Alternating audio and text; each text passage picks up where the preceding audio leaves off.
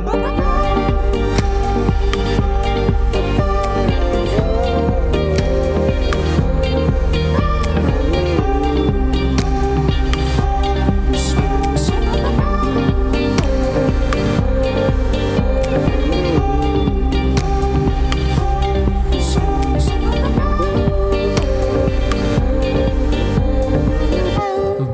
Toutes et à tous et bienvenue dans la Méridienne, j'espère que vous allez bien.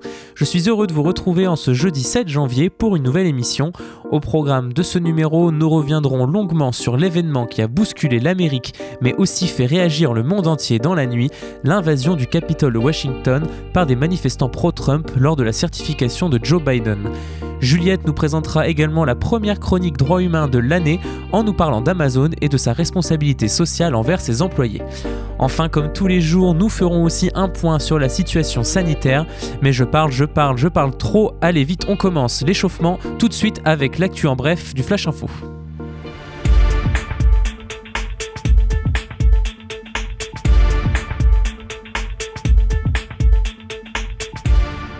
Au Liban, un buste en bronze du général iranien Soleimani fait polémique. Une grande statue du militaire tué par les États-Unis l'année dernière a été érigée mardi par la municipalité de Goberi, près de l'aéroport de Beyrouth, dans un bastion du Hezbollah, mouvement chiite pro-iranien. L'installation de ce buste vise à commémorer le rôle joué par le général dans les guerres du Liban contre Israël.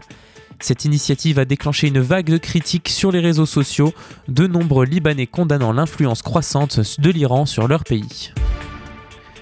Amazon investit 2 milliards de dollars pour des logements abordables près de ses sièges.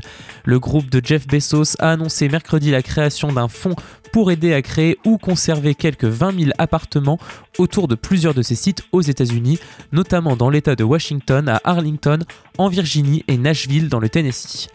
Comme d'autres géants de la tech, Amazon est souvent accusé de contribuer à la gentrification des villes où il s'implante en attirant des salariés à haut revenu qui font grimper le prix des loyers. Juliette nous reparle d'Amazon tout à l'heure dans la chronique droit humain du jeudi et de la responsabilité sociale des entreprises. Il s'agit d'une première en France métropolitaine. Un homme est mort de la rage à Limoges, vraisemblablement après avoir été mordu ou griffé par une chauve-souris, a-t-on appris mercredi auprès de l'Institut Pasteur. Le sexagénaire avait succombé à une encéphalite, une inflammation du cerveau d'origine inexpliquée en août 2019. C'est grâce à ce diagnostic rétrospectif que ce cas a été mis à jour.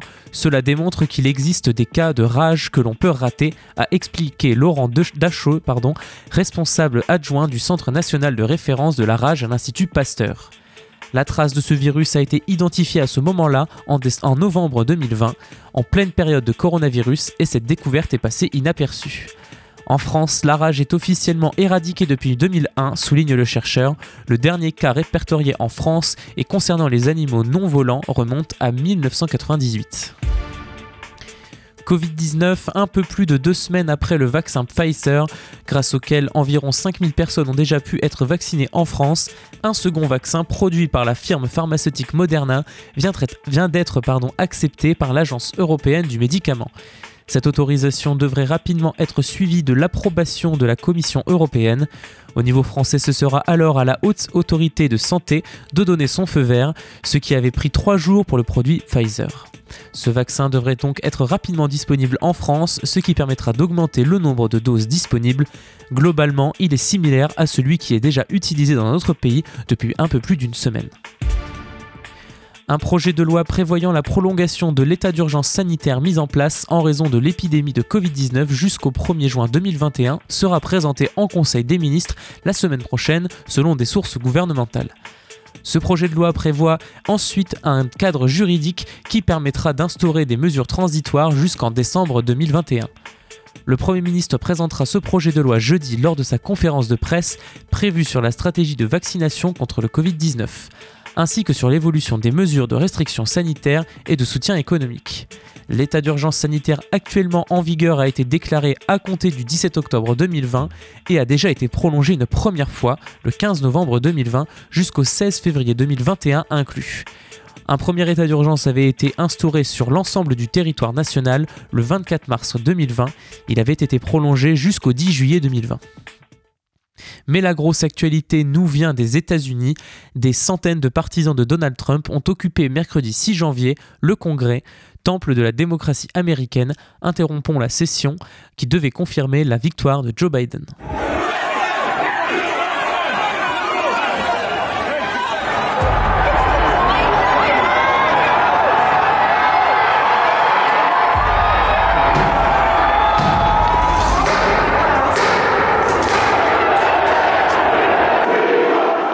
C'est le chaos qui régnait hier au Capitole à Washington. L'émotion était encore vive mercredi soir quand les élus du Congrès américain ont décidé de reprendre la séance de certification. Quelques heures plus tôt, une foule de plusieurs centaines de partisans de Trump a sidéré l'Amérique en envahissant le Capitole, interrompant la session qui devait confirmer la victoire du président élu à l'intérieur du Congrès, tandis que des élus tentaient de se mettre à l'abri, équipés de masques à gaz, une militante pro-Trump a été blessée par balle et est décédée peu de temps après.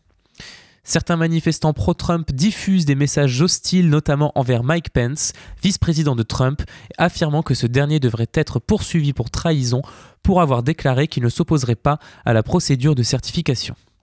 Des images qui ont mis l'Amérique et le monde dans la stupéfaction, un des militants s'étant introduit portant un drapeau confédéré dans l'enceinte du Capitole, un autre se prend en selfie dans la salle du vote, posté sur le perchoir, des images hallucinantes. Après plusieurs heures d'extrême tension, des militaires de la garde nationale ont été envoyés pour rétablir le calme. Twitter et Facebook ont de leur côté pris des mesures sans précédent contre Donald Trump en bloquant temporairement ses comptes, citant des violations graves de leur règlement. Le monde nous regarde. Comme bien d'autres Américains, je suis choqué et attristé par le fait que notre nation, pendant très longtemps, une lueur d'espoir pour la démocratie, soit confrontée à un moment si sombre. Dans la guerre, dans les conflits, les États-Unis ont vécu beaucoup de difficultés. Et nous allons nous relever une fois de plus aujourd'hui le travail d'aujourd'hui et le travail des quatre années à venir consistera à restaurer la démocratie, la décence, l'honneur, le respect, l'état de droit. La décence, tout simplement. Et donc c'est Joe Biden que l'on vient d'entendre. Peu après l'invasion du Capitole par les manifestants, le président s'était notamment exprimé dans une vidéo, le président Trump, hein, président sortant, pour appeler ses partisans à rentrer chez eux tout en précisant qu'il les aimait en réitérant que l'élection du 3 novembre lui avait été volée. L'onde de choc qui s'est propagée à travers le pays est telle que certains à Washington évoquaient dès mercredi soir la possibilité d'un départ rapide de Donald Trump. Selon CNN, qui s'appuie sur des sources anonymes, des membres du gouvernement auraient évoqué la possibilité d'écarter le président républicain sortant avant même le 20 janvier, date de son départ officiel, en le déclarant inapte à exercer ses fonctions. Ils invoqueraient pour cela le 25e amendement de la Constitution américaine. Plusieurs éditorialistes plaidaient aussi ouvertement pour le départ du milliardaire mercredi soir.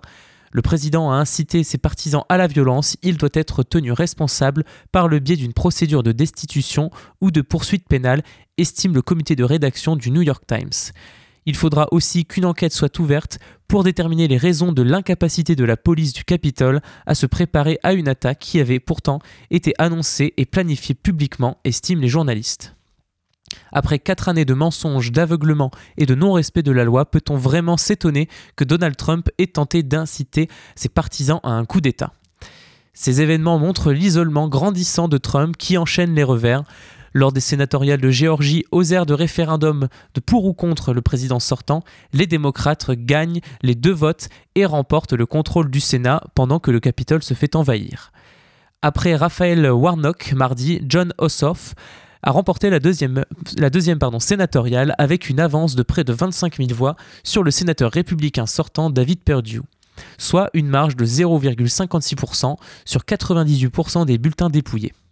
Ce résultat a été très attendu, mais a été éclipsé par les événements à Washington.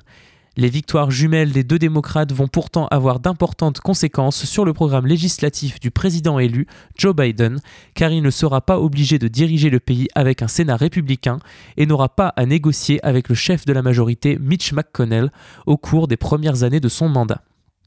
Grâce aux résultats des sénatoriales du 5 janvier, les démocrates contrôlent désormais le Congrès, leur parti étant déjà majoritaire à la Chambre des représentants.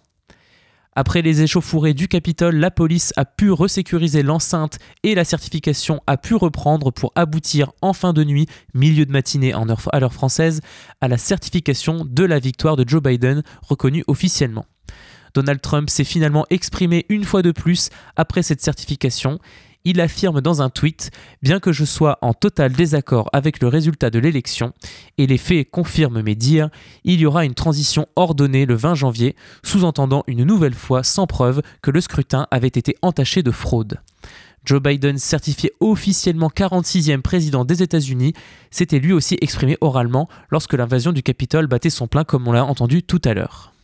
Vous écoutez La Méridienne sur Radio Phoenix. Et allez, on fait une petite pause juste avant de retrouver Juliette qui va nous parler d'Amazon dans la chronique Droit humain du jeudi. On écoute Oracle Sisters, The Dandelion.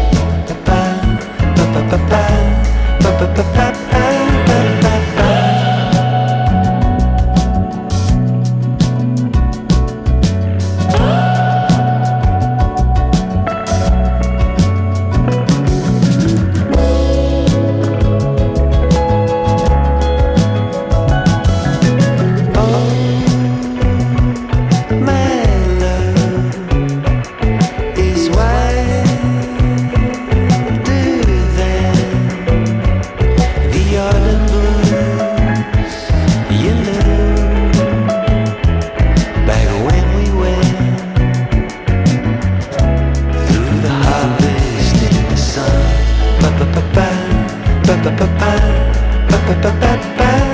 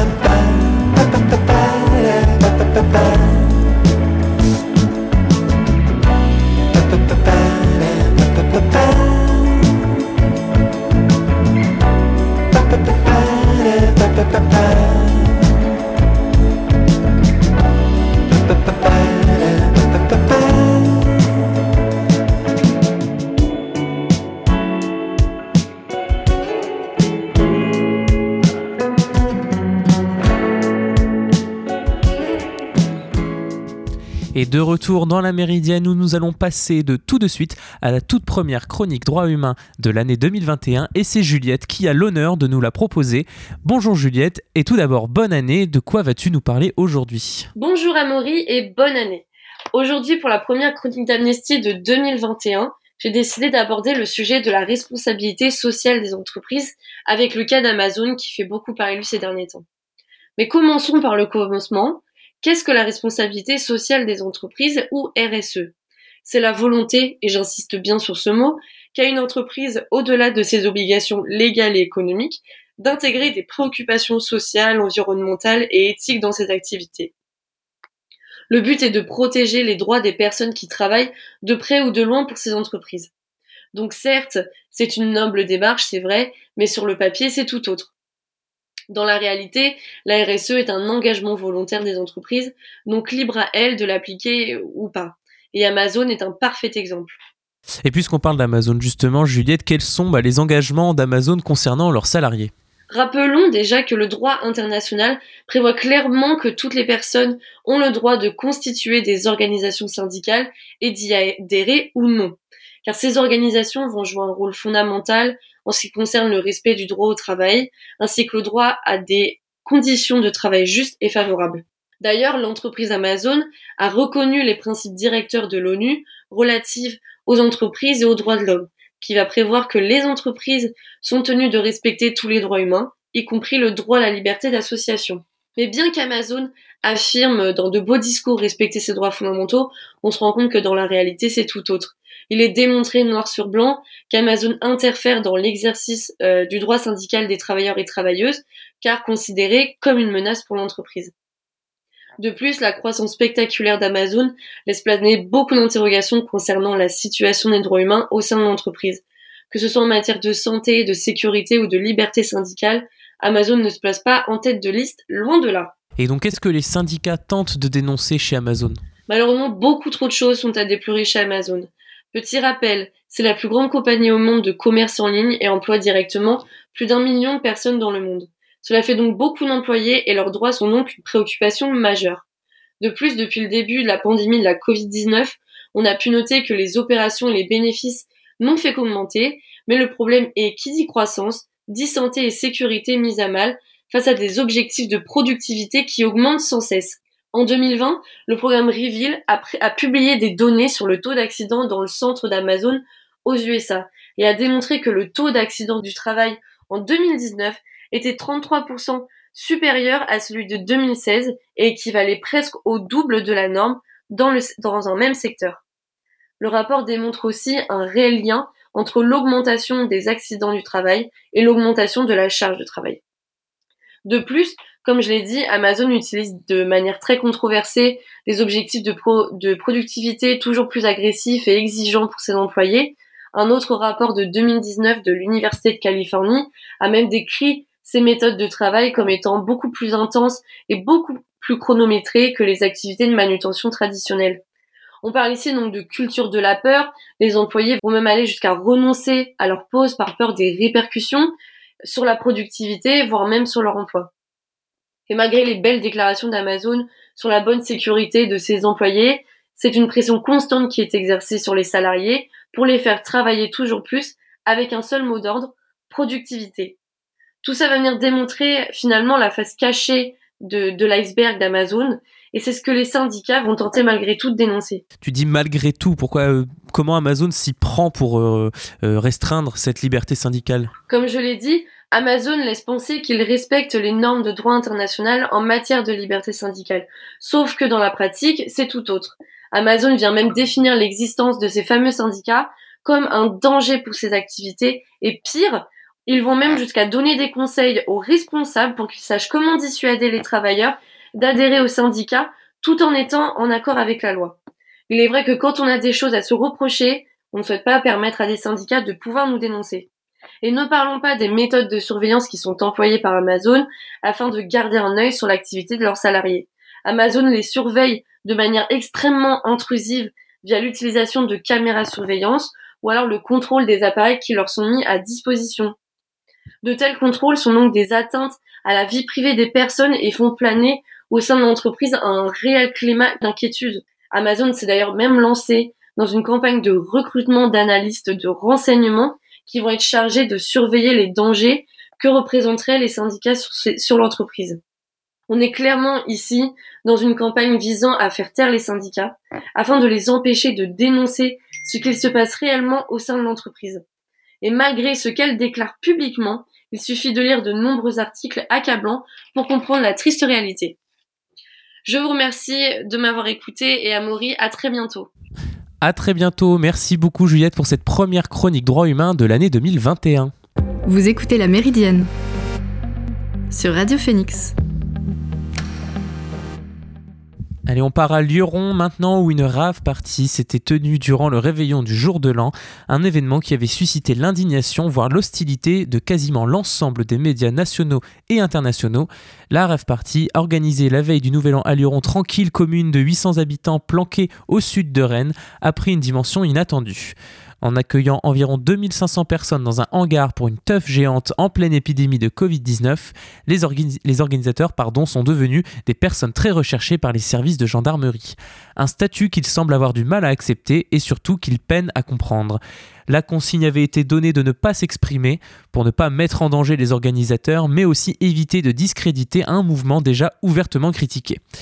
Certains habitués du milieu ont pourtant accepté de témoigner anonymement chez 20 minutes de leur regard sur cet événement. Un mec de 22 ans qui n'a pas de casier risque 10 ans de prison pour avoir fait danser des gens le soir du Nouvel An. C'est du délire et c'est très grave, regrette Émilie, une teufeuse bretonne. L'intérêt soudain des médias pour leur mouvement fait d'ailleurs doucement rire les habitués du milieu, méconnus, souvent incomprises et assimilés au boom boom et à la consommation de drogue, la teuf s'est pourtant invitée à la table d'une réveillon de Nouvel An de Gérald Darmanin. Le ministre de l'Intérieur avait même dû convoquer une réunion d'urgence le 1er janvier avec les préfets et ses membres de cabinet. Les mecs ont fait un coup d'État. C'est sûr qu'on va être mal vu, mais c'était déjà le cas avant. On va juste être encore plus surveillé, témoigne un membre d'un collectif. Silencieux depuis la fin de la teuf samedi matin, les organisateurs se sont exprimés dans une longue tribune adressée à Libération mardi. Notre geste est politique, nous avons offert gratuitement une soupape de décompression, se retrouver un instant ensemble en vie, expriment les organisateurs dans leur courrier. Ces derniers estiment que les deux personnes placées en garde à vue samedi, l'une a été libérée, l'autre incarcérée en attendant d'être jugée, ont été humiliées et terrorisées pour une simple opération de communication. Nous, organisateurs et organisatrices, sommes dès lors activement recherchés des termes habituellement réservés aux pires criminels. De toute façon, la société ne nous accepte pas, elle ne nous comprend pas parce qu'elle ne nous connaît pas, résume une habituée du milieu. Si elle a légitimement pu choquer, la rêve partie de, Lieu, pardon, aura eu le mérite de remettre en lumière un monde invisible qui n'a pourtant jamais disparu. Et en attendant de pouvoir refaire la teuf, cette fois-ci en toute légalité, on peut tout de moins écouter un peu de musique, et c'est ce que l'on va faire tout de suite avec The Sunshine State et Cliff Drive.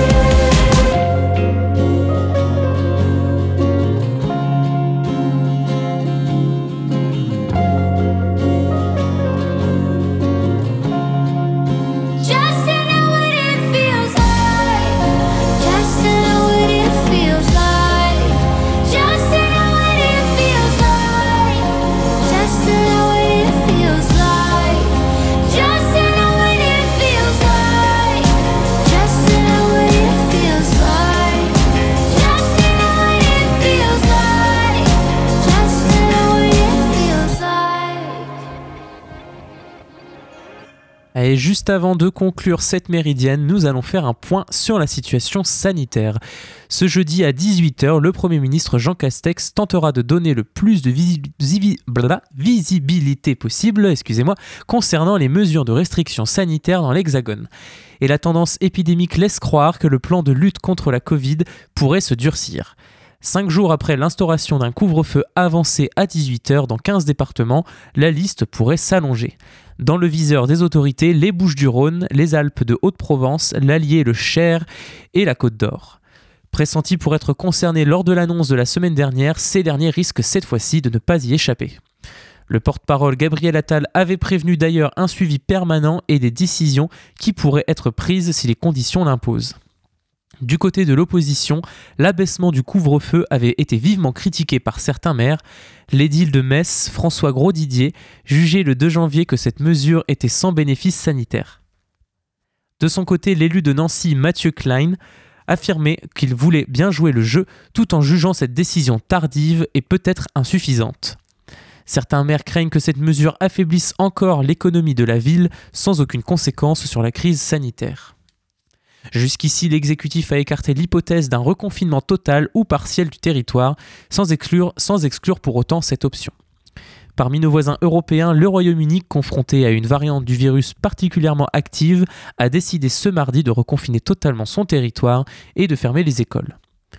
Le Premier ministre français devrait également évoquer une mise à jour de la stratégie de vaccination pour permettre d'atteindre l'objectif d'une vaccination de masse d'ici au printemps prochain un nouveau chemin esquissé ce lundi par Olivier Véran, puis ce mardi par Emmanuel Macron lors d'un déplacement en Touraine.